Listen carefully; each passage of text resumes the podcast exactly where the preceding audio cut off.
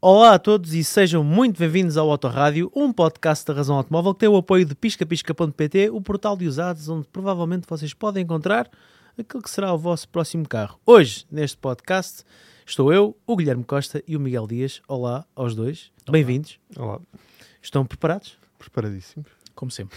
Muito bem. E o tema de hoje, na verdade, nós hoje não tínhamos assim um grande tema, então começámos a pensar, bem, o que é que vamos fazer? Vamos falar de quê? Ora, para andamos a falar das notícias, porque toda a gente que nos ouve também lê a Razão Automóvel, e razãoautomóvel.com, por isso estão a par de tudo. Vamos falar dos carros mais rápidos que já conduzimos. Vamos medir aqui forças para ver qual de nós é que conduziu eh, os carros mais rápidos, ou o carro mais rápido. Muito provavelmente vamos ter carros que conduzimos os três, e vocês vão perceber isso ao longo do podcast. Mas, sem mais demoras, e para começarmos aqui a falar de, de carros, Miguel, queres começar por um carro que te tenha marcado neste. Há quantos anos é que és jornalista de automóveis? Eh, jornalista de automóveis há, hum, há uns seis anos. Mas tens outro passado. Tenho, tenho um passado, sim, O Miguel tem um passado antes dos sim, automóveis. antes dos automóveis. Eu, foi, foi, um, foi um período de tempo curto, mas a verdade é que antes dos automóveis eu, eu escrevia sobre desporto, mais concretamente sobre futebol. Eu não percebo nada de futebol, Miguel, por isso, olha. de- de- lame- Já agora, Guilherme, tu há quanto tempo é que és jornalista? Ah, olha, boa, boa questão. Ah, eu também tive outra vida antes dos automóveis. Eu comecei, o gosto pela escrita chegou, chegou cedo. Ah, em 2016, 2006, 2007, entrei para a redação do Jornal Semanário, que tinha, foi fundado na década de 80 pelo Miguel Judice e pelo Marcelo Rebelo de Souza. Enquanto estava a estudar, achava que tinha demasiado tempo disponível, então tentei encontrar um trabalho. Ah, achei no, no, no semanário e estive lá até ao fecho do jornal em 2009 e depois em 2012 surge a razão automóvel. Um dia temos que contar a história da razão automóvel. Sim. Um dia temos de explicar a toda a gente como é que surgiu a razão automóvel e é uma história gira, é uma história, é uma história interessante, mas, eh, mas sim, comecei, comecei antes da razão automóvel. Inclusivamente antes de terminar o curso, que não foi jornalismo, nem comunicação, foi direito. Mas também dava, dava, dava muito tema de, dava muito tema de conversa.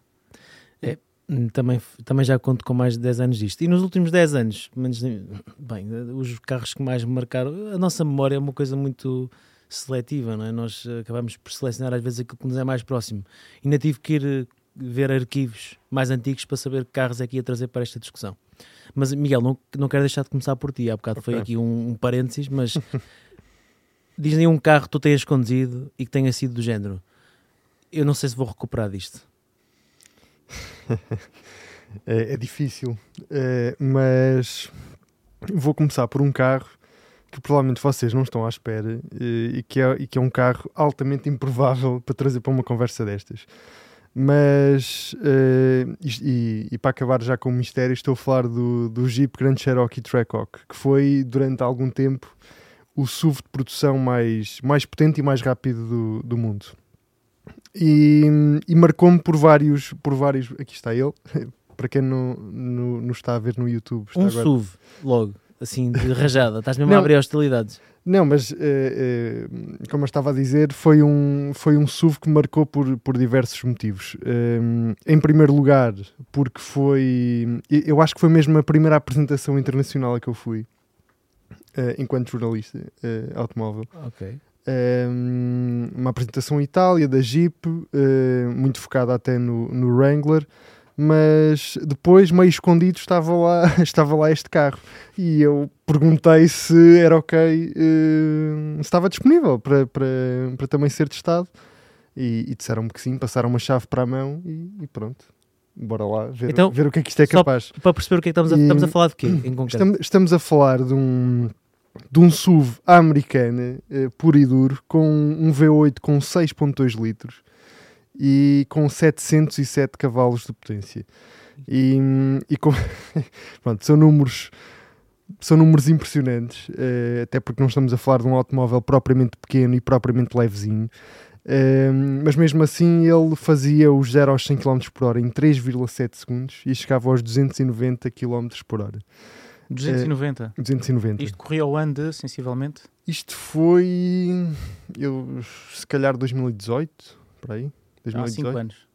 Foi em 2018, eu acho que sim. Nesta altura ainda todos achávamos os elétricos, ah, se- talvez aconteça. Exatamente.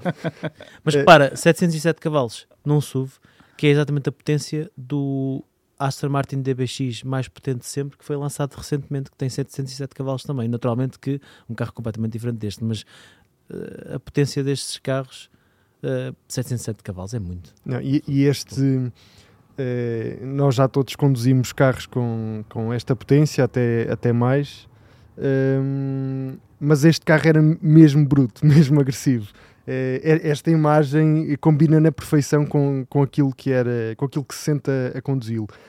E isso impressionou-me imenso e hum, impactou-me, porque não, não estava à espera que um SUV com este tamanho todo fosse, fosse capaz de fazer o que este, hum, o que este Jeep fez. E curvava também.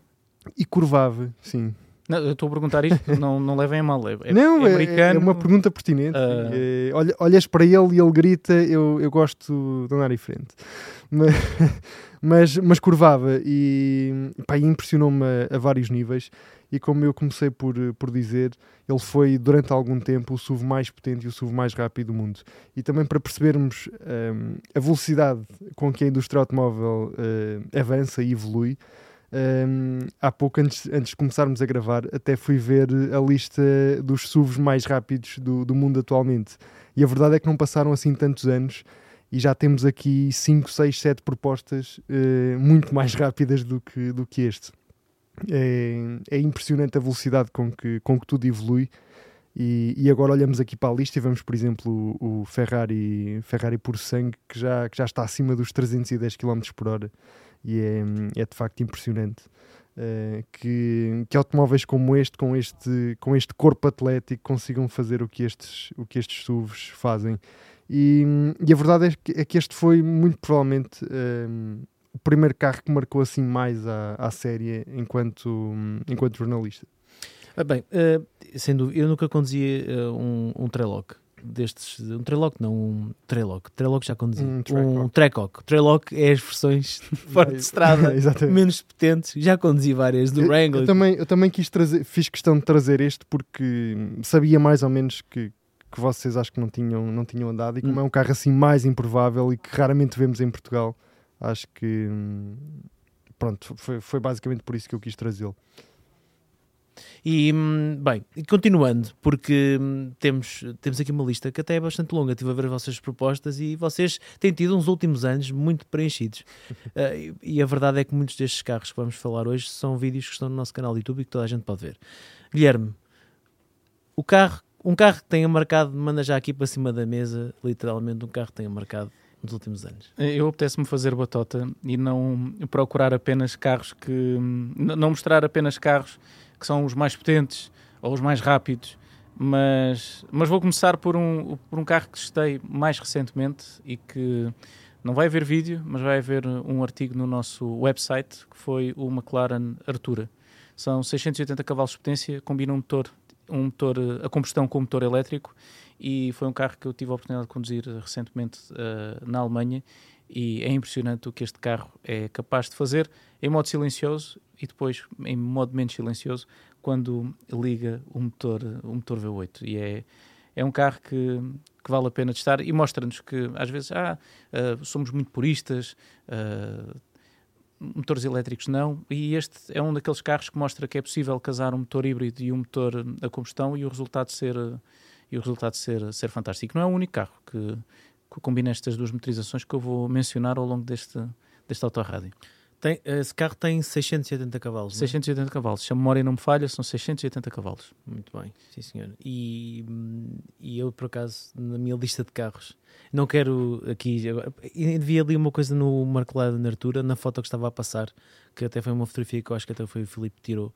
Já agora, tu tiveste, tu, tu testaste este carro hum, no âmbito do, do German Car Awards. Do, exato. um, foi um convite que surgiu uh, por intermédio do German Car of the Year, uh, certo, mas foi o uh, uh, Car Design Event. Foi um evento onde esteve vários responsáveis de design da, da indústria automóvel e onde tivemos a oportunidade de nos sentarmos, mais um grupo de jornalistas, para, hum, para discutir para onde vai o design dos automóveis, quais é que vão ser as futuras tendências e também falar dos carros que vão ser lançados nos próximos anos. Tivemos lá entre carros mais uh, supercarros, como, como este Artura, tivemos o ID2All Concept, tivemos um Audi V8, a primeira geração do, do Audi A8, aquela versão, não sei se recordam, daquele um, A8 ASF Audi Space Frame, uh, que era todo, todo em alumínio, não tinha, Uh, todo não tinha prateado. cor, todo Uh, prateado, sim. exatamente. Também estava lá, estavam lá um monte de conceitos do, do, do Genesis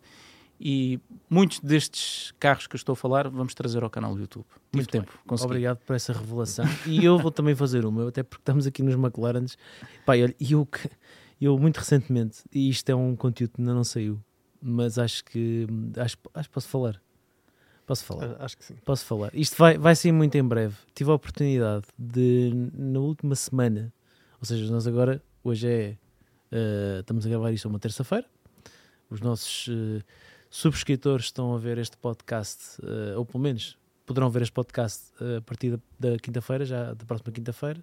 E há uma semana, esta parte, estive em Espanha a fazer um conteúdo que, que deu bastante trabalho e que espero que muito em E breve prazer. e também. prazer também, naturalmente. E estive a gravar um e a testar pela primeira vez um McLaren 720S. E, e foi uma experiência incrível. Quão incrível é que foi. A, a estrada, pelas fotos que tu me foste enviando, é fantástica. Isto é onde? Isto, isto é numa localidade em Espanha, perto de Madrid. Lindo. E hum, nós tivemos, pronto, isto Parece o Hum- Humblebee ou Bottlebee. Bumblebee. Bumblebee. Parece um, transfo é Parece um da- Transformer, é o por carro. causa da cor, sim. E o facto de abrir as portas em borboleta também, também lhe dá assim um aspecto mais Transformer. O ca- este carro é brutal. O carro não é É novo. bem giro. O carro não é novo. O carro já, este carro já tem 5 anos. Eh, Ele foi apresentado no Salão de Genebra em 2017 e nós estávamos lá quando o carro foi apresentado. Eu lembro-me de termos entrado para o stand da McLaren ahm, e na altura, bem, aquilo longe, estaria longe de pensar que iria ter a oportunidade de privar com um carro destes durante ah, três dias completos. Foi o tempo que tive o carro comigo para poder eh, fazer tudo aquilo que bem entendi uh, para testar o carro e também para o, para o gravar. E hum, o, carro, o carro é um tratado de engenharia, em primeiro lugar. Depois é um V8 Twin Turbo, não tem qualquer ajuda elétrica, tem 720 cavalos, 770 Nm, 2,9 segundos de 0 a 100 km por hora, 10,3 do quarto milha, que é um valor que pronto, nós muitas vezes não falamos sobre isso, mas os americanos dão mais importância a isto do que nós, mas é um para terem ideia uh, deste valor. Mas mais importante ainda, são 7,8 segundos de 0 aos 200. É impressionante. Um, Epá, é impressionante. 7,8 segundos dos, do e 0 aos 200. 341 km por hora de velocidade máxima. Eu tenho, eu tenho sempre, quando conduzo estes carros, tenho uma métrica, que é o meu 190. O, o 190, quando passam 7 segundos, eu vou a 50 km por hora. Este carro já vai a 200. 200 km por hora em 7 segundos. Se, se andarmos em carros mais potentes, nós já dizemos, ok, são verdadeiros desportivos. Ahm, GTIs, uh, OTETs, uh, fazerem 7.2 segundos, não é preciso recuarmos há, há, há muito tempo esta parte Mas aos 100. aos 100. E nós dizemos, é pá, isto já, já anda muito bem, são Sim. 7 segundos. Aliás, qualquer carro que faça menos de 9 segundos já, É, é um, é um carro já é um carro rápido. Já é um carro baixa- rápido. Agora, fazer epá, se, uh, do 0 aos 200 em 7 segundos é, é impressionante. E é impressionante. com um motor com V8 central, posição central traseira, uh, mesmo encostado às costas, a, a mandar uh, um. uh, enfim, a cada troca de, relação sente-se tudo dentro do carro. É, é, é inacreditável. Eu acho que foi a parte. Eu não quero estar a, estar a revelar muito, mas todas as vezes que eu falei uh, com o Diogo, enquanto ele estava lá, volta na volta, ligava, então como é que as coisas estão a correr? Ele falava-me sempre das mudanças de, de relação do carro. Porque deixa ele marca. deixa, deixa super marca, não sei se violento. deixa marca na nuca ou não, porque É ele dizia: super "Epá, isto é super violento, eu cada vez troco caixa, ah, trá, trá, e, É que o super- carro É brutal. É brutal. E isto é uma coisa. é, é rápido, mas tem, tem punch. Por exemplo, às vezes nas na, na caixa da, da, da Porsche, na PDK, aquilo é tão. ah, tão suave. é rápido e, e suave, quase não sentimos a, a, a, troca da caixa. Mas eu acho que neste caso deve ser tanto binário, só entrega as rodas traseiras, que não querendo que passa, é, é passa são muito... 770 Nm as rodas traseiras. Pois exatamente, o carro tem. A tem caixa, carros isto é um, mais binário. O, este carro é um produto super interessante e é um dos supercarros mais uh, importantes, provavelmente, dos últimos anos. Não só nós aqui não temos muito bem a noção porque a McLaren é uma marca que não vende em Portugal e todos os McLarens que existem em Portugal foram comprados a McLaren, mas não há aqui um stand, não há, não, tem, não há um Sei, contacto. Não há um contacto com a marca como existe mesmo com outras, até com a Ferrari existe uma possibilidade de uma pessoa ver um Ferrari de uma montra aqui, ou é um stand que comprou um carro e tem um carro que mandou vir especificamente, não há uma representação, não há uma imagem cá. E são muito poucos os McLarens uh, que existem a circular em Portugal. E quem os tem, uh, pá, tem carros que são incríveis, não é? Aliás, 720S, creio que até alguns.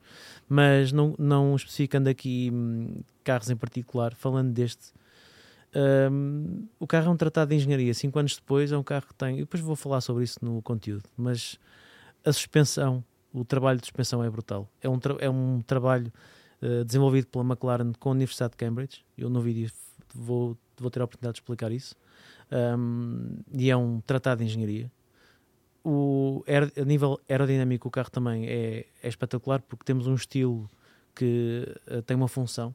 Tudo no carro é funcional. Nós olhamos para o carro e as suas aberturas, as suas entradas, aquilo é verdadeiramente funcional. Não é inconsequente, não, não é, é abertura só para parecer é, é, tudo é radical, tudo tem um propósito. E hum, o, o, motor é desenvolvido pela Ricardo, uh, aliás, o motor é produzido pela Ricardo, que é o parceiro de desenvolvimento de motores da McLaren, que já confirmou que vai produzir os V8 híbridos da McLaren, porque este carro este, o 750S provavelmente vai ser o último V8 não híbrido da McLaren. Não digas isso. Uh, o 720 é, foi agora substituído pelo 750S, que a única coisa que tem é menos 30 kg, tem mais 30 cavalos e tem outros ajustes muito importantes, mas lá teremos a oportunidade certamente de testar esse carro. Este carro tem esse motor desenvolvido pela Ricardo, tem uma caixa de, de dupla embreagem de 7 velocidades que é fornecida por uma marca italiana que é a Graziano. A Graziano também desenvolve caixas para outras marcas, uh, também eu creio que também fez a caixa do R8, uh, uh, fez outros, outros carros também. Muitos supercarros têm caixas dessa marca, é um fornecedor bastante conhecido. E, e, e, é um produto que, bem, eu vou deixar para o vídeo, mas impressionou-me imenso, mesmo. Quando é que sai o vídeo? Uh, este mês, garantidamente. Mês. Hum, este mês okay. de, exatamente, este mês de junho. Já é dia 30, mas este podcast vai sair no dia, no dia 1 vai no dia 1 de junho. Isso é este mês. Sai este mês? Ok, ok, ok. Eu quero, eu quero, eu quero muito ver isso. Eu, eu, acontece muitas vezes e perguntam-me o que é que vai, o que é que vai sair ou este. Eu às vezes uh, vejo os vídeos no mesmo momento em que vêm os nossos subscritores. Não tenho a oportunidade, naturalmente, os meus vídeos vejo de antemão uhum. para, para ver se está tudo ok. Mas nos vossos vídeos eu tenho o canal subscrito, eu recebo a notificação e muitas vezes vou ver porque não tive a oportunidade de ver antes. Este, este quero ver antes um privilégio de trabalhar na razão automóvel é este. Vejo o conteúdo antes. Bem, uh, andando. Andiamos, andiamos, já estava com a Graziano, com a marca, andando, ouça, andando, andando. Acho que uh, isto devíamos passar para um carro italiano. Podíamos passar para um carro, temos algum carro italiano na lista, Guilherme? Temos, sim senhor. Então, queres, Aliás. Temos, temos mais do que um carro italiano. Então, eu queria, força. Eu queria destacar o Ferrari 296 GTB. É um carro eh, tô, quero destacar o carro por vários motivos. Um deles uh, tem que ver com o motor. É um motor 3 litros, V6, que tem uma potência específica por litro de 221 cavalos. Ou seja, temos uma unidade, esquecendo o motor elétrico, que é capaz de desenvolver 662 cavalos. É muito cavalo por litro. Basta nos recordarmos que há uns anos esta parte, isto era um valor uh, praticamente impossível de, de alcançarmos, fruto do turbo, fruto, fruto do desenvolvimento da, da, engenharia automóvel. Hoje conseguimos ter um carro que se tivesse 1 litro de capacidade, se tivesse, por exemplo, se fosse um motor 1.0 TSI, em vez de ter os uh, eh, 110 cavalos de potência, tem 221 cavalos, ou 220, 222 cavalos. É, é absurdo, é absurdo. Depois, porque vivemos tempos estranhos onde parece que potência nunca é demais, adicionar um motor elétrico, então uh, a potência supera, uh, tem um, um, motor elétrico com mais 160 cavalos e estamos a falar de um, de um carro só com tração traseira que eu tive a oportunidade de, de testar em pista e também em estrada, trazer ao canal do YouTube e epá, é um carro fenomenal, um carro fenomenal. De Itália, não tão potente, mas um carro também marcou por... Uh, pela experiência de condução, pelo momento que estávamos a atravessar, uh, lançamento do nosso canal de YouTube. Uh, era um é uma marca da qual eu tenho um apreço especial. Uh, o, o Alfa Romeo Giulia na versão quadrifólio. Uh, quadrifólio. Um carro espetacular, um chassi fenomenal, uh, ainda sem sinal, sem qualquer tipo de sinal de, de eletrificação. É de, de, se nos estão a ver, esta foi sempre que havia um carro, este carro no parte de imprensa, nós, natural, nós pedimos sempre novamente para marcar, porque conduzir um, um Giulia nesta especificação nunca é demais. Tem um chassi fenomenal. Eu acho que é o melhor chassi, ainda envolvidos estes anos todos, é o melhor chassi da, da do, do segmento. Uh, e era assim que eu comprava. Nesta cor, com esta especificação, com estas jantes, era assim que eu gostava que ele estivesse na minha, na minha garagem. A versão que eu testei na altura era um azul. Há histórias para contar desse vídeo, nunca mais acabam. Uh, eu, eu, estava uh, tão siderado com o carro que me esqueci de fazer uma coisa que é óbvia, que hoje nós fazemos nos, nos vídeos todos, mas estávamos no início do nosso canal do YouTube, que é ter atenção ao, ao ponteiro do combustível e eu fiquei sem, fiquei sem gasolina. Eu fiquei sem gasolina. No final do, do vídeo, estava a mudar o carro de sítio para fazer os últimos estáticos e os últimos estáticos já tiveram de ser feitos com o carro, com o carro a, ser, a ser empurrado. Há tantas histórias, mas tantas não, não histórias que nós podíamos partilhar das, das gravações do, do nosso canal de YouTube que davam, não digo um episódio, mas davam uma série completa do nosso, do nosso autorrádio. E, portanto, Ainda Itália, estes eram os dois carros que, que eu testei ao longo do tempo, que, que, sem dúvida nenhuma, quando me perguntam carros italianos que tu gostaste de conduzir, Giulia, nesta versão uh, de quatro folhas verdes, uh, e, o, e, o e o Ferrari 296 uh, GTB. Dois carros excepcionais, mas dissessem, pá, escolho só um, ainda, ainda era o Alfa Romeo. Não sei se o que eu estou a dizer é uma heresia, se calhar para aqueles que nos estão a ouvir. Olha, é, eu... escolher um, um Ferrari em vez de um Alfa, um Alfa Romeo em vez de um Ferrari. O carro tem. Pá, o, e o carro é lindo. Já, agora sofreu recentemente um restyling muito, muito ao leve, que está praticamente a chegar ao mercado, mas é um Alfa Romeo. Sim, continua. Continua atual. Continua perfeito. Continua. E, tu, eu... e, e tu agora foste pai, por isso faz mais sentido. faz, faz, faz. Continua. Este carro faz sempre sentido tenhas ou não filhos, precisas ou não dos lugares, eu acho que este é daqueles carros que se compra mesmo porque nós gostamos, porque nos apaixonamos pelas linhas, pelo motor, ok, que é um motor de origem uh, Ferrari, e depois é, acho que é daqueles carros que vão passar os anos, vai continuar a ser belo e vão-se contar histórias sobre ele. Uma dessas histórias, felizmente, está gravada no, no, no YouTube, não no nosso canal, mas, mas no YouTube da Alfa Romeo, foi quando eles foram ao Nordschleife para bater o recorde, o recorde para a berlina mais rápida do mundo e foi mesmo a italiana. Um, um piloto profissional, naturalmente, mas não é como, por exemplo, fazem as marcas alemãs, que, que é um piloto que vai com o fato de, de, de, piloto. Não, foi um piloto italiano que agora me escapa o nome e que foi ou de polo ou de camisa, de mangas arregaçadas. Onde é que estão as chaves do carro? Um bocadinho como te entregaram as chaves do, do, do, Jeep. Do Jeep é, é para bater um recorde, ok, vou tentar dar o meu melhor. Bem, e vai com tudo, com tudo, se ainda não viram esse vídeo, vale a pena irem até ao, até ao, ao YouTube e procurarem por uh, uh, Alfa Romeo, Julia, Records, uh, Lap, Nordschleife, ok, de certeza que lá vão parar e vale a pena. Levem pipocas, uh, tenham tempo porque vai ser um vídeo que vão ver várias vezes. E, e, e falando de histórias, Miguel, tens alguma história que queiras contar de um dos carros que vais trazer aqui ou, ou não? É, histórias. Hum, olha, nunca fico, posso dizer que nunca fiquei sem combustível, mas hum, aconteceu uma coisa igualmente estranha. E é, e é, um carro que eu nem sequer, nem sequer tinha pensado antes de, de vir para aqui, mas que, que me marcou muito e que eu acho que vocês conduziram os dois. Um, Megane RS uh, Trophier. Ah, um, um carro que pá, é impressionante. É um carro que marcou a, a, vários níveis, com uma caixa que eu achei brilhante. E, e, nós fomos gravar esse vídeo, na altura não estava ainda aqui, não é? mas nós fomos gravar esse vídeo para a Serra de Monte Junto, um, que é sempre um cenário simpático para, para se conduzir um carro deste género. E, e foi um bocadinho como tu estavas a dizer, Guilherme. Eu, a dada altura, entusiasmei-me tanto que tive literalmente que parar o carro porque achei que ia, que ia vomitar. Ehm, pá, isto nunca me tinha acontecido antes, mas ehm, pá, não sei, estava, estava, estava tão focado na, na- naquilo e estava a desfrutar tanto do momento que, que às tantas eh, abusei um bocadinho mais do que, do que era suposto Pá, e comecei a, a ficar enjoado. Só tive tempo basicamente de parar o carro, abrir a porta e saltar para fora. Então, olha, não, achei que a coisa ia achei que a coisa ia correr mal. não estás sozinho porque aconteceu exatamente a mesma coisa com o mesmo carro, não na Serra de Monte Junto, mas numa estrada para, onde nós íamos ahm, gravar muito e às vezes ainda vamos, que é perto de Pegões, e aconteceu-me exatamente a mesma coisa, muito por causa do sistema de travagem do carro.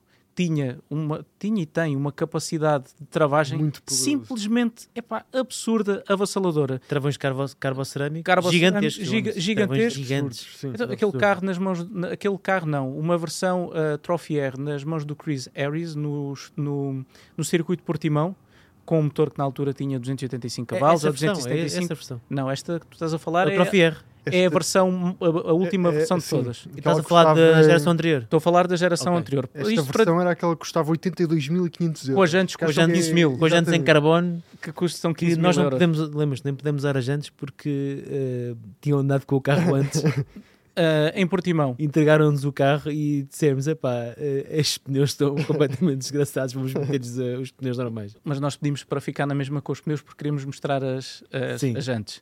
Ah, mas estava, isto para falar da, da travagem. A travagem é tão importante. Ah, e esse carro, aliás, os Meganes todos, os Trophy R são todos magníficos, fantásticos.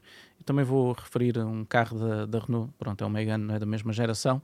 Ah, mas com muito menos potência, o Chris Harris foi mais rápido com o Megane RS Trophy R ah, em Portimão do que com o BMW M4. E estamos a falar de um carro que tem uma disparidade de potência para aí de 200 cavalos. Um, o carro, os travões são absurdos. Uh, parece estranho, não é? Nós dizermos, "Ah, então, mas como é que tu enjoas tanto a conduzir? O facto de estarmos a filmar e às vezes olhar para a câmara um, tem, esse, tem esse efeito. E foram poucos os carros que me fizeram ficar uh, com o estômago virado ao contrário. E o, e o Trophy R foi um deles. Eu, eu sobre carros que fizeram ficar com o estômago virado ao contrário, posso entrar aqui numa história que é, eu, foi um dos carros que mais me marcou hum, do- dos últimos tempos e foi um teste que foi feito em 2020. Estávamos em plena pandemia de Covid-19, que entretanto já foi decretado o fim da pandemia pela, pela Aleluia. OMS. Aleluia. Hum, e efetivamente foi um convite que, que surgiu. Um carro, também podem ver o conteúdo no nosso canal de YouTube ou no nosso website o Mercedes AMG GT Black Series. Para mim foi, foi uma experiência. Isto, foi, isto é, uma, é uma história engraçada porque não foi um teste normal. Não foi um teste de ir testar um carro, eh, um circuito e, e fazer um teste. Num dia, num dia, para nós é uma coisa que é relativamente comum de acontecer. Todos nós já o fizemos. Foi porque estávamos a viver um período muito especial. Havia muito poucas eh, apresentações, porque ainda estávamos que salvo erro, ainda em setembro de 2020, portanto a pandemia ainda estava numa altura, aquilo era, era super, foi final de setembro, portanto O mundo ainda estava vazio, íamos a qualquer lado e Qualquer não lado havia ninguém aeroportos- nos aeroportos. aeroportos Era vazios. horrível. Um, e esse foi um verão até uh, bastante atípico para, para todos. E logo a seguir fui, fui viajar, fui à Alemanha, fui ao Lausitzring testar o carro. E cheguei lá e havia muito poucos uh, jornalistas, porque uh, efetivamente, para além de ser um evento bastante exclusivo, em plena pandemia, muito poucos jornalistas também estavam dispostos a viajar. Inclusivamente, da Mercedes não foi ninguém, porque nem sequer eles próprios estavam autorizados a viajar para apresentações. E já nem me lembrava disso, porque Lembras não disso? queriam que as equipas, ah, que houvesse surtos dentro das equipas, então Exato. limitavam ao, ao máximo o contacto entre membros da própria marca, com medo que, as marcas parassem. Foi, foi um período muito. Mas foram várias empresas, Eu não tenho foi fotos só... minhas de máscara na, na, na praia, porque à saída da praia era necessário usar máscara. Era uma coisa qualquer Ah, assim um- de género. Parece que já foi noutra vida. Mas não, não querendo alugar nesses detalhes eh, de, de máscaras e coisas. bem, eh, até porque quero, isso fica lá, deixa ficar isso no é, passado. já Esqueçam. passou. Sim. Então, vamos. eh, estamos a. É um trauma, desculpa, Diogo. Eu tinha de falar, tinha Muito de bem, mas muito bem. convosco Muito bem, estes traumas que ficaram. muito bem. Eh, esta mesa já dissemos aqui várias vezes, pode ser um- uma espécie de, co- de confessionário. Deixa-me limpar as É, lágrimas. é um local seguro. Ahm, e então fui, fui, para, fui para o Lausitz Ring, que é uma pista bastante diferente porque nós muitas vezes estamos. tam- temos uma, uma, uma espécie de uma, de uma oval, de uma parte da pista que é ladeada por um muro de betão e o carro eh, chega a, um carro pode abordar aquela zona a 260, 270 km por hora. Portanto, hum, Não é uma boa companhia, um muro de tão ali ao lado. Pronto, exatamente. Uh, nunca tinha lá, aliás, minto, já tinha lá andado uma vez, uh, à pendura num Panamera Turbo, quando o carro foi apresentado, e desta vez fui para a pista com este carro. Levei o briefing todo, normal, não é? Do, do- de engenharia, o carro é, um- é também é um, é um compêndio tecnológico brutal, é um, para mim um dos melhores carros que eu já conduzi, a todos os níveis, e, hum, e estava completamente também já apaixonado por tudo que eram as especificações e aquela coisa toda, até que chegou a altura de ir para a pista. E tinha um- uma possibilidade que era fazer, eh, ter aquela experiência de condução, que normalmente elas são limitadas a 3, 4, 5 voltas, eh, acompanhado pelo Bernd Schneider, que é um piloto que Histórico. Acho que todos nós já nos cruzamos com ele em apresentações da Mercedes. Uh, ele é um, é um ex-campeão de DTM e um- uma pessoa, uh, bem, um dos, um dos melhores pilotos da sua geração. E, e então uh, dei por mim a fazer aquelas voltas iniciais e a, e a gravar o vídeo que está disponível. Uh, encostei o carro não sei o que, acabei, e a grande carro tudo. E depois eh, estava lá dentro, havia outros, carros- havia outros AMGs para conduzir, para dar na estrada, mas o dia estava péssimo, estava a chover e as estradas não eram nada especial, então eu fui dar uma volta com, com S63S, uma carrinha, e, e voltei. Não, não estava. Não havia, não havia. Não era muito interessante. Tínhamos ali. Uma, era bastante diferente poder ir para a estrada com um carro daqueles ou ter ali um, um AMG GT Black Series para conduzir em pista. Mas nunca fiquei à espera de poder voltar. Quando regresso ao, ao autódromo, vejo que os carros estão todos parados. Então, mas ninguém. Ah, ninguém quer andar no carro. E como assim ninguém quer andar no carro? "Ah, então, mas eu posso ir? Ah, pode ir, quando, pode ir as vezes que quiser. E tá, posso. Então, Fichas infinitas. fichas infinitas. Então, olha, eu fui, eh, chamei o Bart Schneider, olha, eu gostava de fazer aqui uma parte do vídeo eh, literalmente atrás de si, porque há pouco tínhamos, éramos dois carros, mais o seu carro, agora eu gostava de fazer um sozinho consigo, até para, pronto, tem aqui um, está habituado à pista, está habituado a um andar muito mais depressa que eu. Eu vou atrás de si e, e sei que posso ir puxando, puxando, puxando. Está bem, não há problema nenhum, vamos embora. E então há uma parte do vídeo que é a parte mais que eu estou completamente eufórico, que vou atrás dele. E então foram as voltas. Nunca, nunca tinha feito nada assim com, com numa, numa apresentação de um carro. Foi completamente louco. Mesmo, mesmo. Eh, sem qualquer tipo de, de limite. Não, a única coisa que dizem é: pá, olha, não te magoes. E de resto faz aquilo que tu quiseres. Aconteceu-me exatamente o mesmo também com o Bernd Schneider, mas no Autódromo de Portimão, eh, para a apresentação internacional do S63S, Formatic Plus. Eu lembro-me disso. E eh, na altura ainda não tínhamos canal de não tínhamos canal do YouTube, ou já tínhamos canal do YouTube e eu não Tínhamos, quis tínhamos. gravar. Há um. Não. Não, há um vídeo, era esse vídeo que eu Ah. vou falar.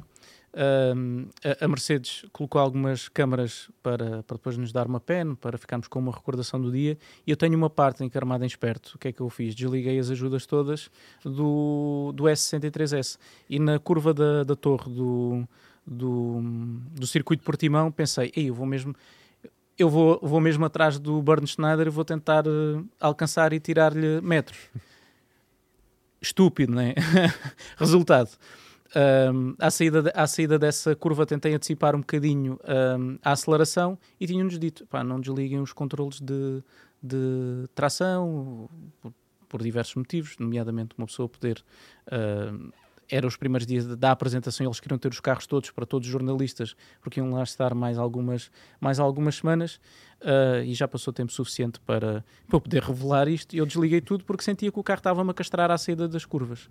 Bem, resumindo e baralhando saio com um- uma atravessadela que não estava à espera, mas que consegui controlar com, com o carro e ouço o. Nós temos sempre o intercomunicador ah, ligado e ouço aquilo a fazer.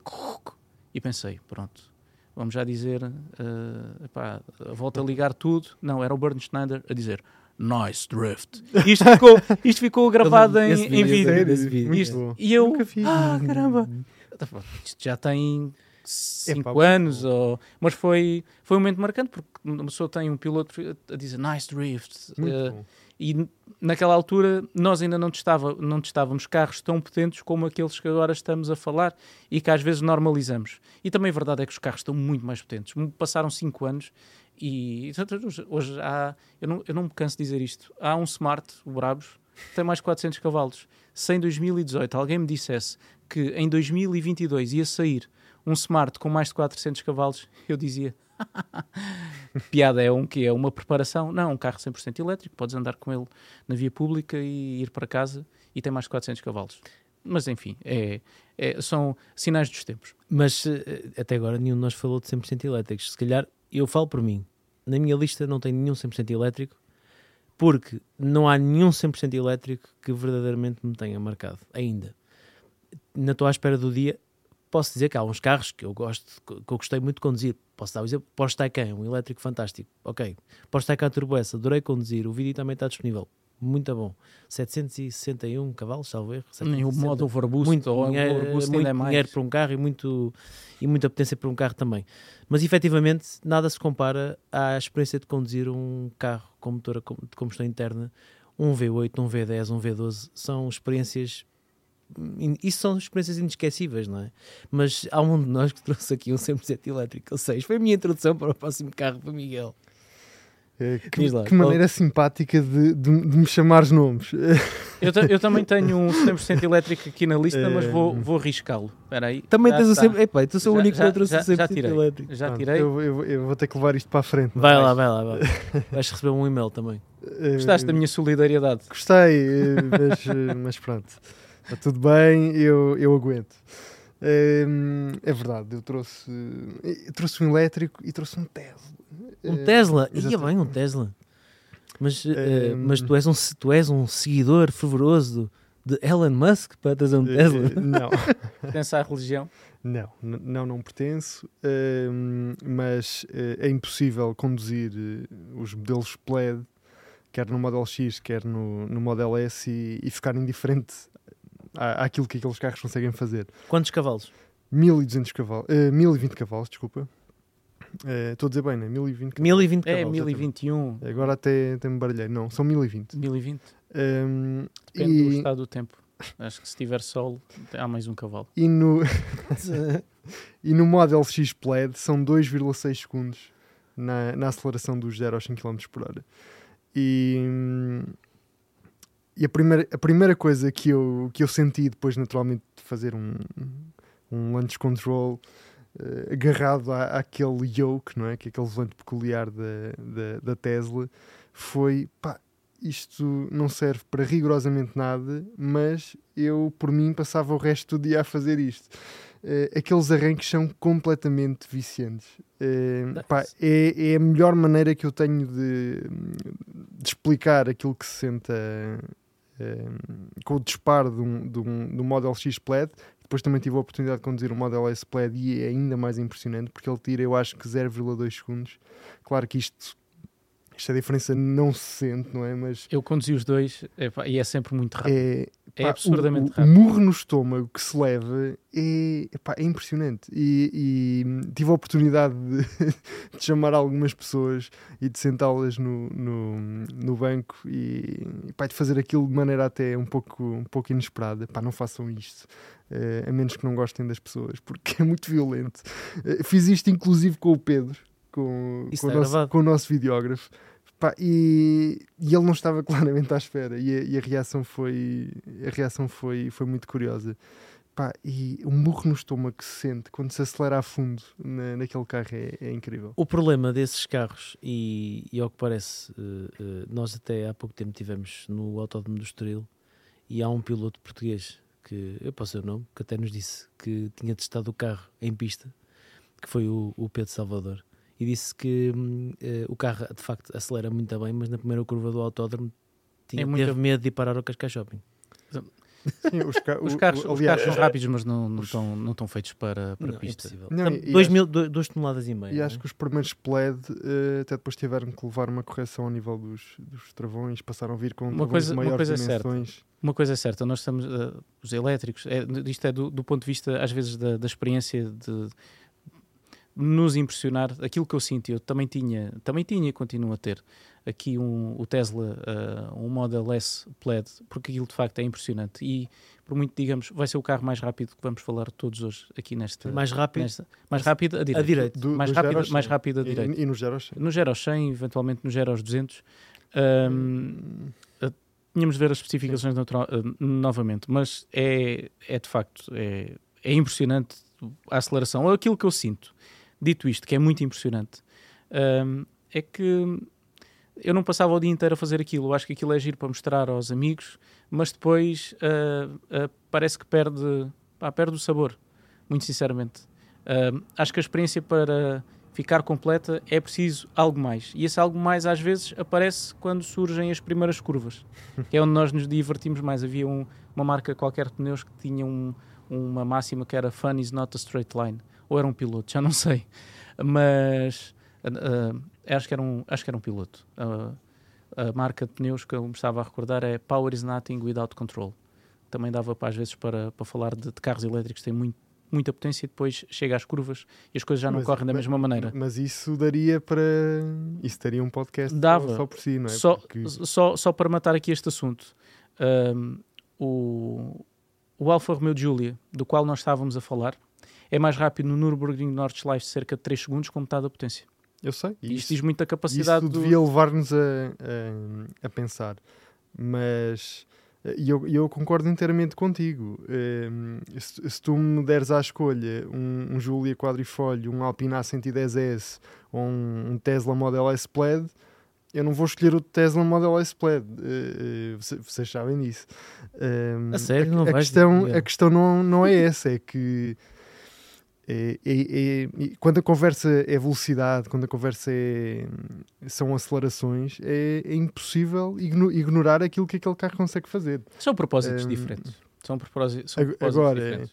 Hum, eu, eu também concordo que, hum, ok, se calhar, eh, se calhar a envolvência que nós, que nós temos com, com um carro com motor a combustão, com um V8 ou, ou, ou o que seja, com, com tração traseira, tudo mais, eh, a, a envolvência e, e o nível de experiência que nós temos a conduzir esses carros provavelmente tem muito mais camadas do que, do que a experiência que temos a conduzir um, um elétrico, por muito rápido que ele, que ele seja. E eu sou o primeiro a, hum, a concordar com isso. E, e, aliás, basta olhar para, para este AMG GT que o Diogo acabou de falar.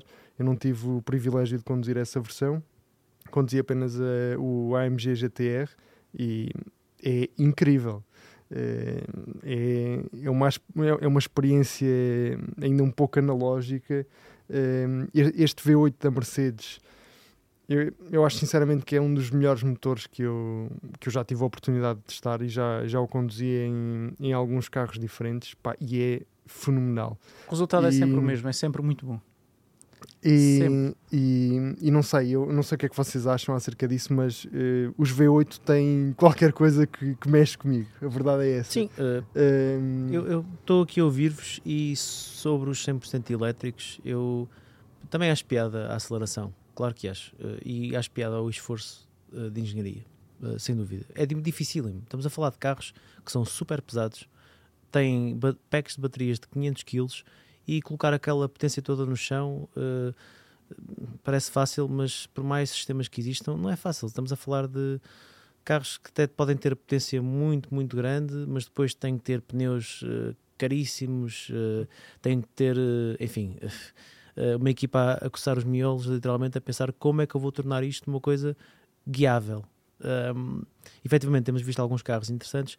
Vamos ter agora um, um desses carros, por exemplo, um carro, um, um exemplo, o EV6 GT, um carro com 585 cavalos que custa 80 mil euros.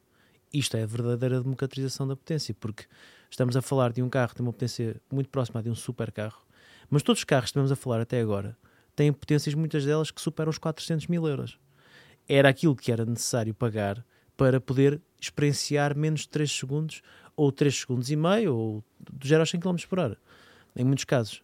É claro que depois não é só o 0 aos 100, é tudo o resto. É a experiência de sonora, é a acutilância em pista, é a, a capacidade de curva, é o facto de conseguir aguentar uh, um AMG GT Black Series, fazer um track day uh, ou estar horas e horas numa pista do início ao fim e nunca quebrar, uh, idealmente, naturalmente. Mas se tudo correr bem, tudo se evitares bem, os muros de betão que estavas a falar há pouco. E, mas nada se compara à experiência de conduzir um carro com motor a combustão interna. E, e, a propósito disto, destes, destas, eh, do, a importância da experiência de condução não está a ser colocada de parte pelas marcas com os 100% elétricos. E a prova de que isso está a acontecer é o facto de, e voltando ao exemplo do, da Kia barra Hyundai no EV6GT ou o Hyundai no Ioniq 5N. É o mesmo grupo. É o mesmo grupo.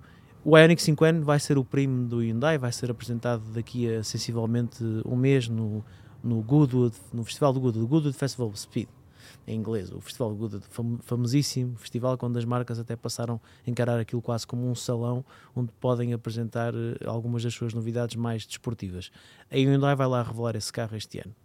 Estive no outro dia a entrevistar Albert Biermann, nas 24 horas de Nürburgring, uma entrevista que vão poder ver no nosso website, muito interessante. Não foi só o Albert Biermann, foi também mais dois responsáveis da Hyundai N, mas o Albert Biermann, nós conhecemos como uma pessoa que é trabalhou durante décadas na BMW M, desenvolveu os carros Uh, alguns dos carros mais apaixonantes que hoje pisam as nossas estradas e agora uh, desenvolveu depois o i30N, desenvolveu o Kia Stinger e mais recentemente teve que desenvolver 100% elétricos, o Kia VCGT mas agora o Ioniq um, 5N.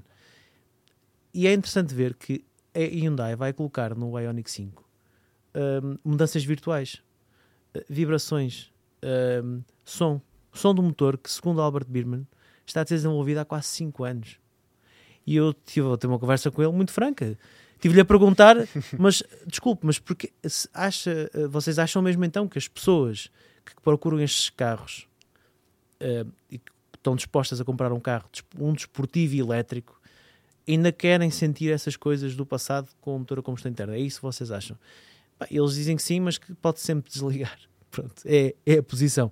Eu, eu acho curioso que é, nós, todos nós estamos a falar e somos invadidos com esta informação toda da transição energética, dos elétricos, mas no fundo, no fundo, no fundo, toda a gente sabe o quão diferente é um carro com motor a combustão interna para quem realmente quer conduzir.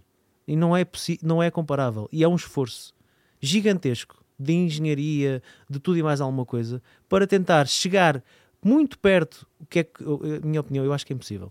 Chegar muito perto daquilo que é a experiência de conduzir um carro com motor a combustão interna.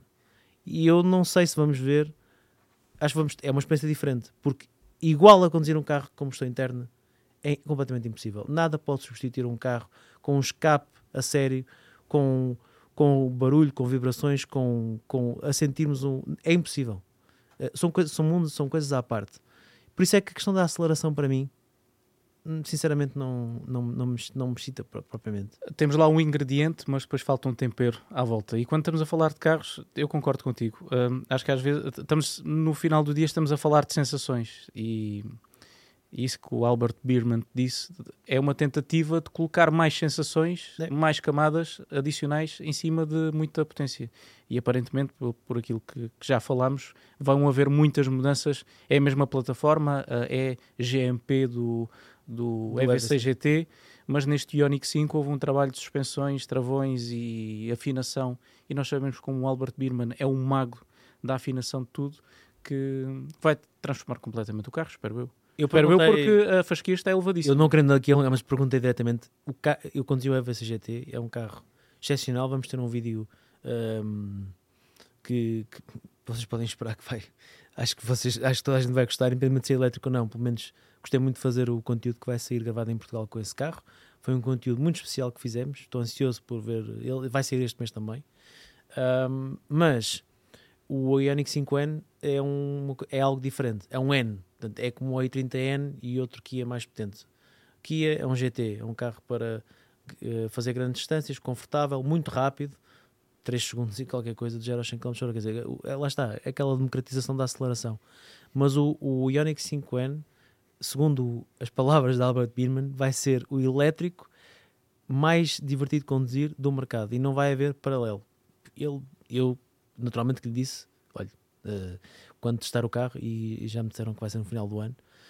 Um, logo direi, mas estou ansioso porque, inclusivamente, sei que eles tentaram simular o comportamento próximo de um lift-off, uh, quando nós largamos o pé do acelerador e des descompensamos o carro e chegamos a uma rotunda, podemos fazer uma rotunda meio em peão ou meio em slide ou whatever, um, com, usando a, a, regeneração do carro. Porque os elétricos regeneram quando tu levantas o pedal do acelerador, há uma travagem.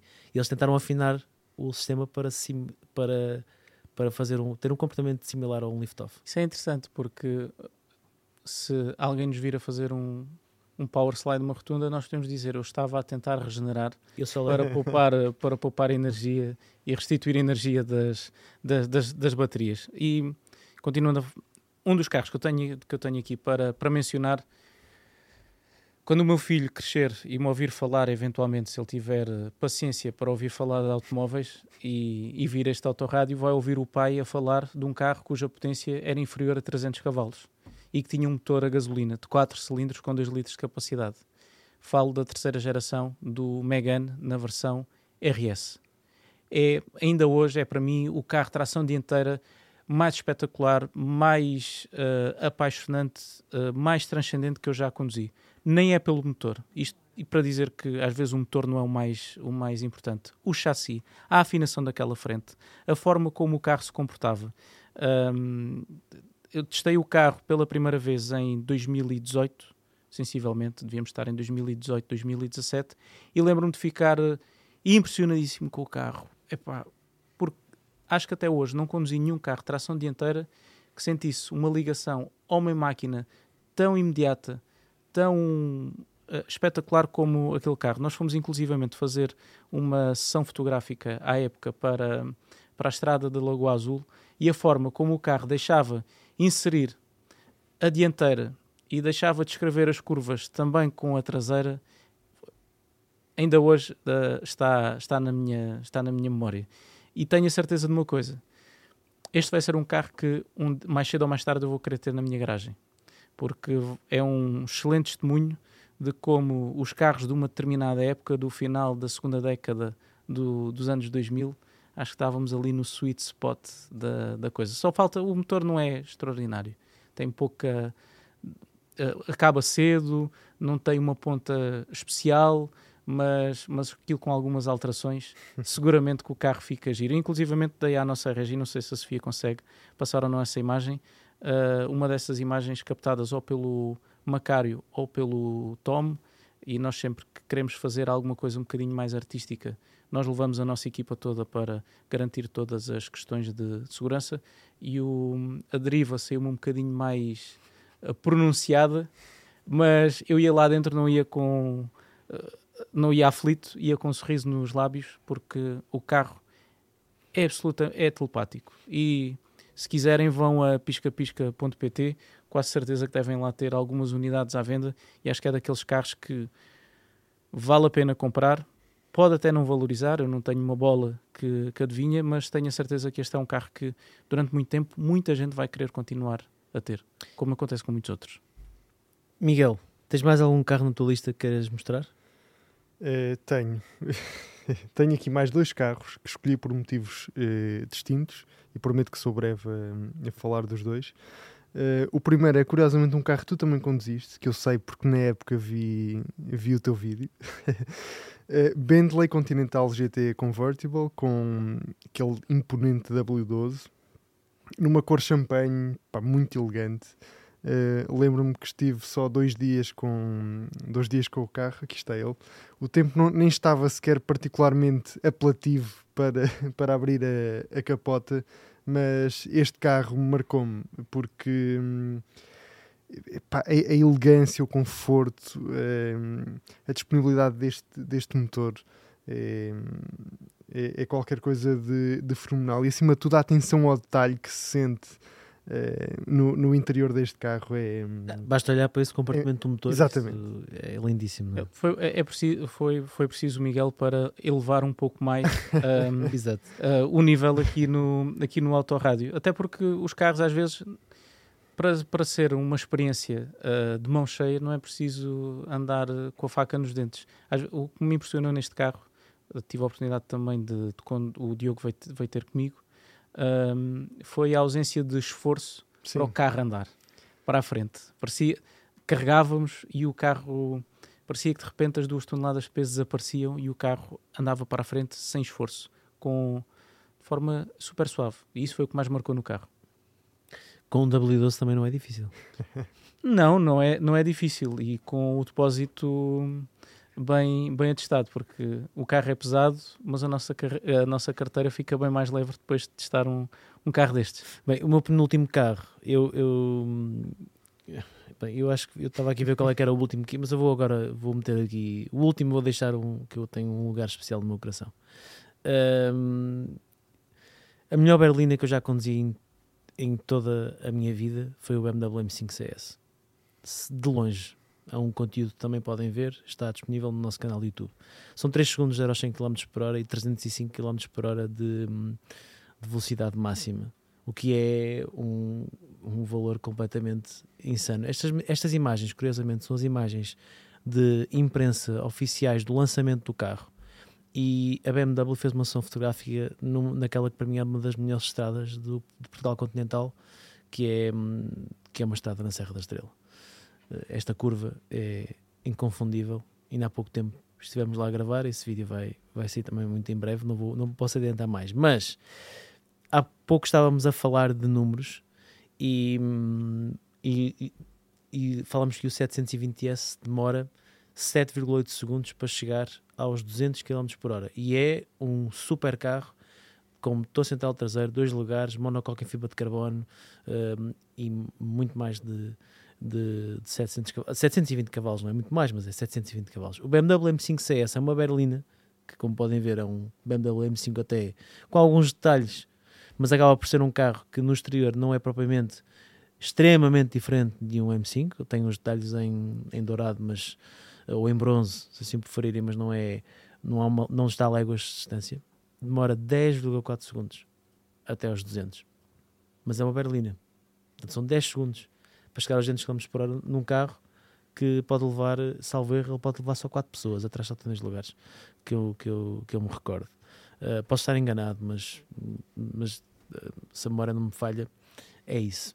E hum, apesar de ser um, uma berlina grande, de grandes proporções, pesa apenas 1825 kg. E aqui é que bate o ponto, que é isto, é, isto são números que um carro elétrico não consegue atingir. Por mais que tente, pelo menos nesta fase, nenhum carro elétrico com, com estas dimensões, com esta potência, um, ehm, e basta olhar para o, para o Série 5 elétrico, consegue atingir 1800 kg de peso e ter um interior uh, com aqueles bancos, com, uh, enfim, com, com tudo aquilo que este carro oferece. São quatro lugares, estou aqui a confirmar nas imagens, por isso posso confirmar que são mesmo quatro lugares.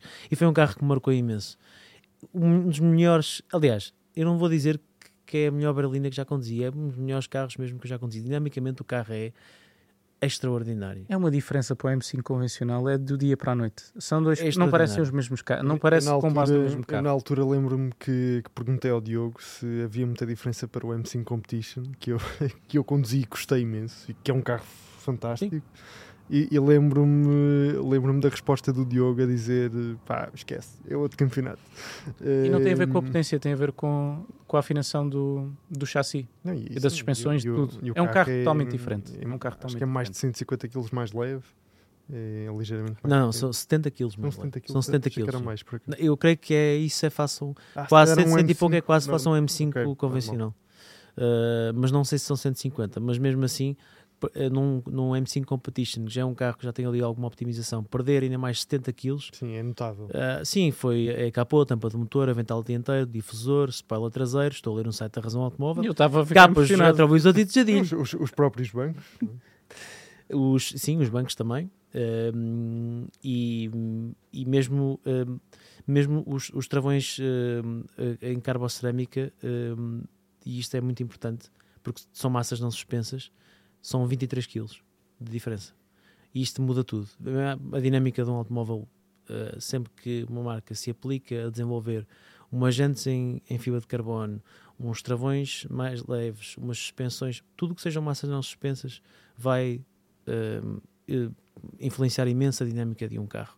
Por isso é que o Megane RS uh, Trophy R, com as jantes em fibra de, em, em, carbono, é um, é um carro que fica ainda mais insano uh, em pista do que e numa estrada uh, revirada do que quando usa jantes convencionais eventualmente, principalmente em pista, onde entramos naquela, naquela fase em que uh, vamos ao cronómetro. Vamos ao cronómetro, exatamente. E que às, às, vezes estes carros são tão potentes que é difícil extrair, para não dizer impossível, extrair todas as suas potencialidades, pelo menos uh, respeitando uh, Uh, não digo os limites de velocidade, porque esses são praticamente impossíveis de respeitar, mas a urbanidade em, em estrada, que é sempre tão, tão importante, só mesmo, só mesmo em, em pista, que é onde estes carros são mais divertidos e onde eles fazem mais, mais sentido. Eu tinha aqui só um, mais um carro. Tens mais um carro? Então vá, último carro de cada um.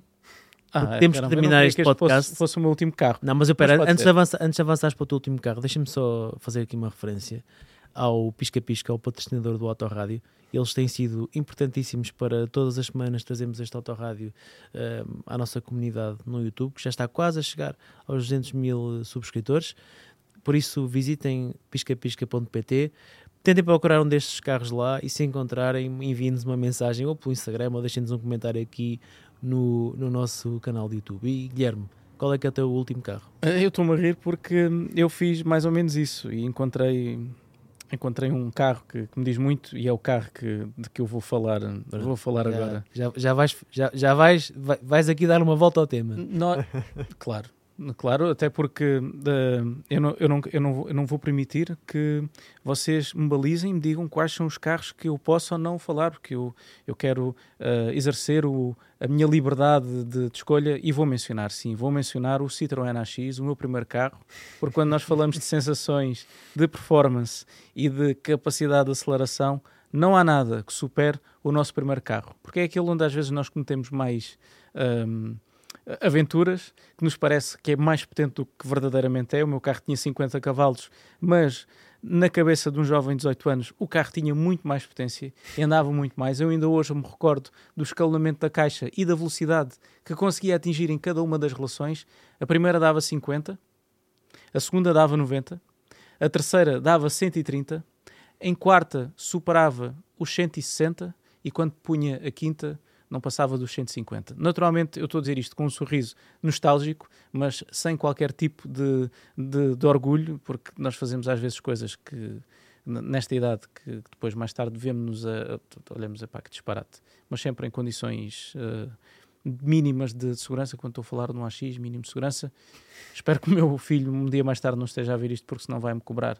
E dizer se é que quando ele tiver 18 anos vai ter a oportunidade de conduzir como nós conduzimos, não sei se vai acontecer ou, ou não, mas a verdade é que quando falamos de carros que marcam, Uh, às vezes não são os mais potentes, às vezes são grandes chassos, mas o primeiro carro tem sempre um lugar especial no nosso coração.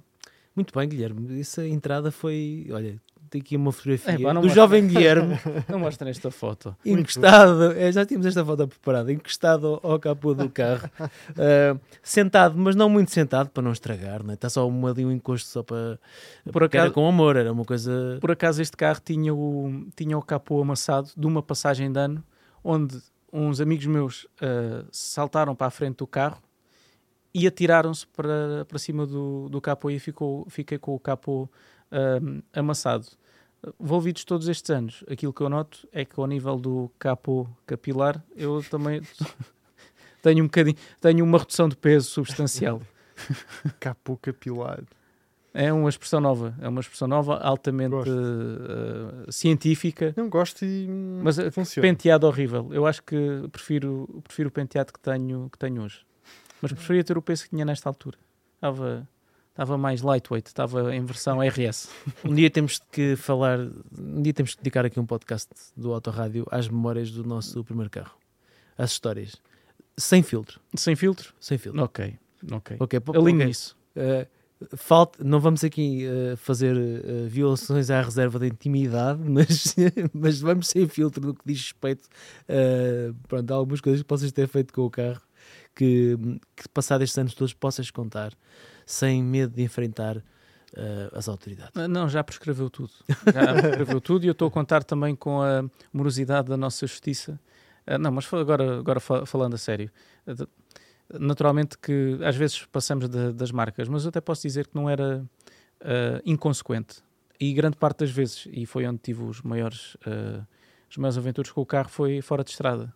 Houve inclusivamente uma vez, eu na altura tinha moto e moto 4 e andava sempre fora de estrada, parti a corrente da, da minha moto e liga ao meu pai para me buscar. E o meu pai, sem querer, entrou numa, numa pista, num areeiro que havia aqui junto da, da Landeira, que é a aldeia onde, onde, eu, onde eu cresci. E o meu pai, sem querer, entrou na pista e fez com este carro um salto. fez um salto no, salto, no sítio onde eu tinha partido a, a corrente do, da moto. O meu pai fez esse salto com, com, com a AX. Há milhares de histórias com este carro. Eu gostava de o recuperar ou ter novamente um AX. Bom, pode ser que isso aconteça este ano. Vamos ver se vais conseguir comprar um AX ou não. Miguel, tens um último carro? Tenho sim. É, não é claramente o mais potente. Se calhar é, tirando aqui o, o Citroën do Guilherme, é provavelmente o carro menos potente que, que falámos aqui hoje. É, é o Caterham é, 485R. Ah. É, são apenas 240 cavalos Uh, o que não é, não é impressionante, pelo menos no papel não parece impressionante. Esta foto está um carro... bocado cortado, está um bocadinho cortado. Estamos a ver uma foto sem, sem frente, sem Sim, fui eu que tirei esta foto e, e claramente não ficou boa. Mas... Como é que não conseguiste enquadrar um carro tão pequeno? Uh, não sei o que é que aconteceu, mas provavelmente estava assim porque este carro tentou matar-me várias vezes. Uh, mas, mas já lá vamos. Antes disso, Isto eu não estava... é uma rotunda, não tinhas o carro. Ah, ok, não tinhas eu estava a dizer que são rotunda. 240 quilos, o que nem parece assim muito importante. Cavalos, cavalos. Uh, desculpem, cavalos. Uh, mas ele pesa apenas 525 quilos. Portanto, estes 240 cavalos pareciam infinitos. E hum, eu não sei como é que este carro uh, veio parar às vossas mãos, mas quando foi parar às minhas, os, os pneus estavam slick. E, hum, e é por isso que eu digo que este carro me tentou matar várias vezes. Uh, e, e, quando, e quando este carro sai, não avisa antes, e, e é assim um bocadinho violento. Mas é. apesar disso, é, pá, achei este carro uma coisa assim transcendente. É, gostei muito de, de o conduzir, é uma experiência analógica? É, é, uma, sim, uma experiência quase 100% analógica, mas acima de tudo é, é, é, uma experiência que, que eleva muito os nossos níveis de, de adrenalina. E, e, lembro-me perfeitamente que foi. Eu testei este carro em, em pleno verão, era, era agosto, eu acho um daqueles dias de 40 e tal graus. E eu tive, eu, eu lembro-me perfeitamente que fui levar este, este carro às instalações da, da Caterham na época. Uh, que eram ali, por, uh, eu acho que na zona do Ao lado do corte inglês, ao lado do corte inglês, perto do corte Sim, inglês. nessa zona. Um, ehm, epá, eu lembro-me perfeitamente de estar ali na Avenida da República ou por aí nessa zona, parado no trânsito e com, autocarro, com autocarros ao meu lado, e eu estava ao nível do, do escape dos autocarros. Não, não só.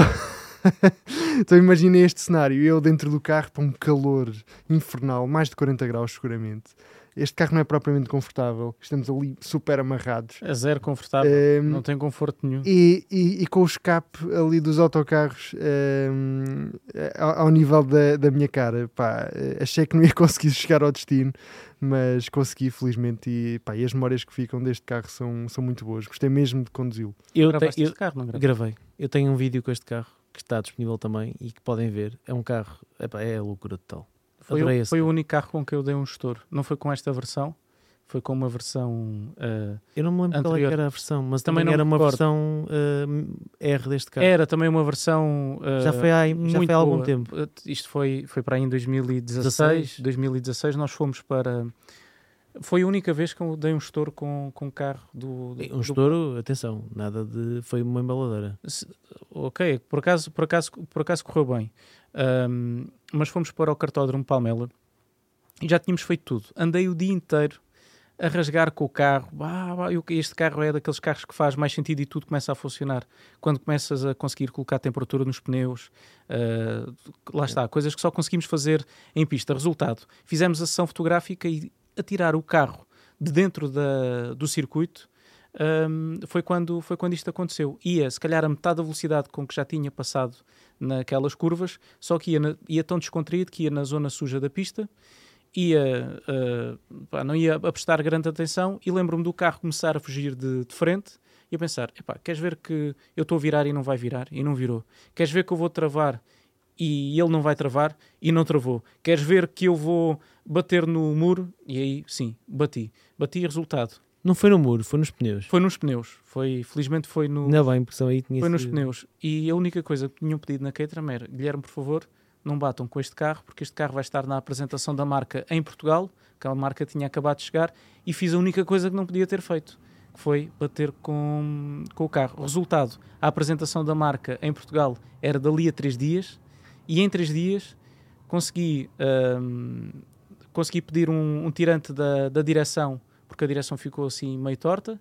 Eles, eles ah, recuperaram o carro e a pintura também tinha ficado, o guarda-lamas também tinha ficado afetado e eu consegui que fibrassem novamente o guarda-lamas, pintassem a cor era igual à da Eu lembro que AMG, foste à procura de uma cor. Tu foste à procura do, deram-me o código de cor e Foste ao código de cor. Foste andaste à procura da cor para o carro certo e Cons- conseguiram afinar a cor, era uma cor especial com várias camadas e o carro, no dia de, de, de inauguração da Caterham em, em Portugal, ah, estava lá estava impecável. lá impecável. Mas, mas lá está, ah, não me tentou matar, ah, é um carro que exige é muita atenção da nossa parte. Sim. E só, Felizmente foi caso único, e só não. Sim, e só não. Só não tem acidentes que não ando com os carros, é o que eu costumo às dizer. vezes acontece. Sim, efetivamente. E eu guardo para o último um carro com o qual eu felizmente não tive nenhum acidente. Correu tudo bem, apesar da, enfim, da loucura. Este carro, eu eu estou a mostrar, eu estou a mostrar aqui o, o, o meu telefone ao, ao- Miguel porque ele- está aqui. E, e eu agora estava a pensar nisto, eu tenho que mudar o wallpaper. Este, tem- este carro no wallpaper praticamente desde a altura em que o testei, que foi há mais de dois anos. Foi, foi mais. E nunca mais mudaste o wallpaper. Pois não. E agora que estou a pensar. Que é um, um 911 Turbo S, que foi o primeiro carro na razão automóvel a ter 10 em 10 numa avaliação. E na altura foi uma decisão que nós tomamos, até eu e o Guilherme até fizemos uma reunião, tivemos a pesar os pós e contas de tudo. E continua a ser o único. Ah, Eu acho que sim. E eu creio que sim. Eu creio que continua a ser o único. 10, talvez. eh, 10 em nota 10. acho 10 que é em o- 10. acho que é não, o acho que já demos acho que é o único. 10 a outro carro, mas agora não estou. Eu também não tenho- eu também não estou tenho memória. Não tenho a certeza, mas tenho a certeza de uma coisa. Este foi o primeiro carro na, em, na altura, em 8 anos de razão automóvel ou, ou 7 anos de razão automóvel, a ter 10 em 10. Porque efetivamente o carro é perfeito. Tive, ok, eh, o que é que há de errado com, com o carro? Agora conduzo eu. Não tem nada. Diogo, vê lá. Não, não tem nada. Deixa-me conduzir novamente. E não encontramos nenhum defeito ao carro. O carro é Se magnífico. tivesse de mudar alguma coisa, dava-lhe um bocadinho mais de, de sonoridade no escape. Porque estes carros, infelizmente, nascem, eh, muitos deles castrados, devido à regu- à regulamentação eh, em vigor. Mas isso não é nada que seja que venha da, de uma opção da, da Porsche. Não, não é uma coisa. O carro. ahm, não, também não quer dizer que tenha uma, uma opção do- de escape. Não, não tem. contrário. todo. Mas Podia ser melhor. Podia, podia ser melhor, mas é só isso. De resto, é extremamente bem construído. O motor é fantástico, tem umas prestações completamente, eh, enfim, eh, sem, sem paralelo eh, em- em- para um carro deste- destas dimensões. O carro é super compacto. Eh, é um carro que, enfim, É eu um, não- é um Volkswagen Golf descobrir- com, com mais de 600 cavalos e capaz de obliterar. E quando o 90 Guilherme diz que é um Volkswagen Golf, ele não está a, ser, a denegrir o carro. Ele está a dizer que, que dizer que um carro, eu já o conheço, ele está a dizer que um carro faz tudo bem, que é um, é um Golf, É um Golf? só que este é. Naturalmente, tu não estás a dizer que o 911 é um Golf, não é? Muito menos tu, que eu, eu sei muito bem qual é, é a tua opinião sobre os Porsche 911. Ahm, mas eh, é rápido, é prático ahm, e é confortável e tem 650 cavalos, apesar de tudo. Apesar de tudo isto, um carro conseguir fazer o que este carro faz e poder ser completamente utilizável é notável. Não há nenhum carro com este nível de performance que seja tão utilizável como o Porsche 911. Eu acho que parte da, do encanto do 911 reside efetivamente nesta, nesta dualidade, que é o carro. epá, pode andar na cidade, pode ir às compras. Nós sentimos que é um carro confortável, podemos, podemos fazer tudo com ele e adicionalmente podemos ir para uma pista e fazer sinais de luz a praticamente tudo aquilo que aparece à nossa frente. Yep. E ver tudo pelo espelho retrovisor. Uma velocidade uh, estratosférica. É um carro que eu adoro. Relativamente ao, ao som, Diogo, se eu tivesse estado com o Albert Birman, tinha-lhe perguntado como é que a Hyundai é a única marca que continua a conseguir fazer os carros com um som de escape e com pops and bangs super altos, porque nós não conseguimos ver isso em mais marca nenhuma. É. Perguntaste agora, ou não? Não perguntei, mas ainda agora uh, posso partilhar que estou a andar no novo M2 e, não, não tenho ainda uma opinião muito formada pelo carro, até fiz poucos quilómetros com ele, mas uma coisa que reparo é que, ok, o escape tem um bom som, faz os vamos chamar-lhe os pops and bangs, mas abafados e, e tem, tem o i30N, pelo contrário, é uma javardice de carro uh, de série. E isso é algo que temos vindo a perder, mas eu acho que isso, infelizmente, não só os carros fazem menos barulho, como aquilo que se espera é que no futuro deixem mesmo de fazer barulho, totalmente. Infelizmente. Infelizmente. E acho que acabamos assim. Não é no infelizmente, mas no felizmente nós podemos ter conduzido todos estes carros.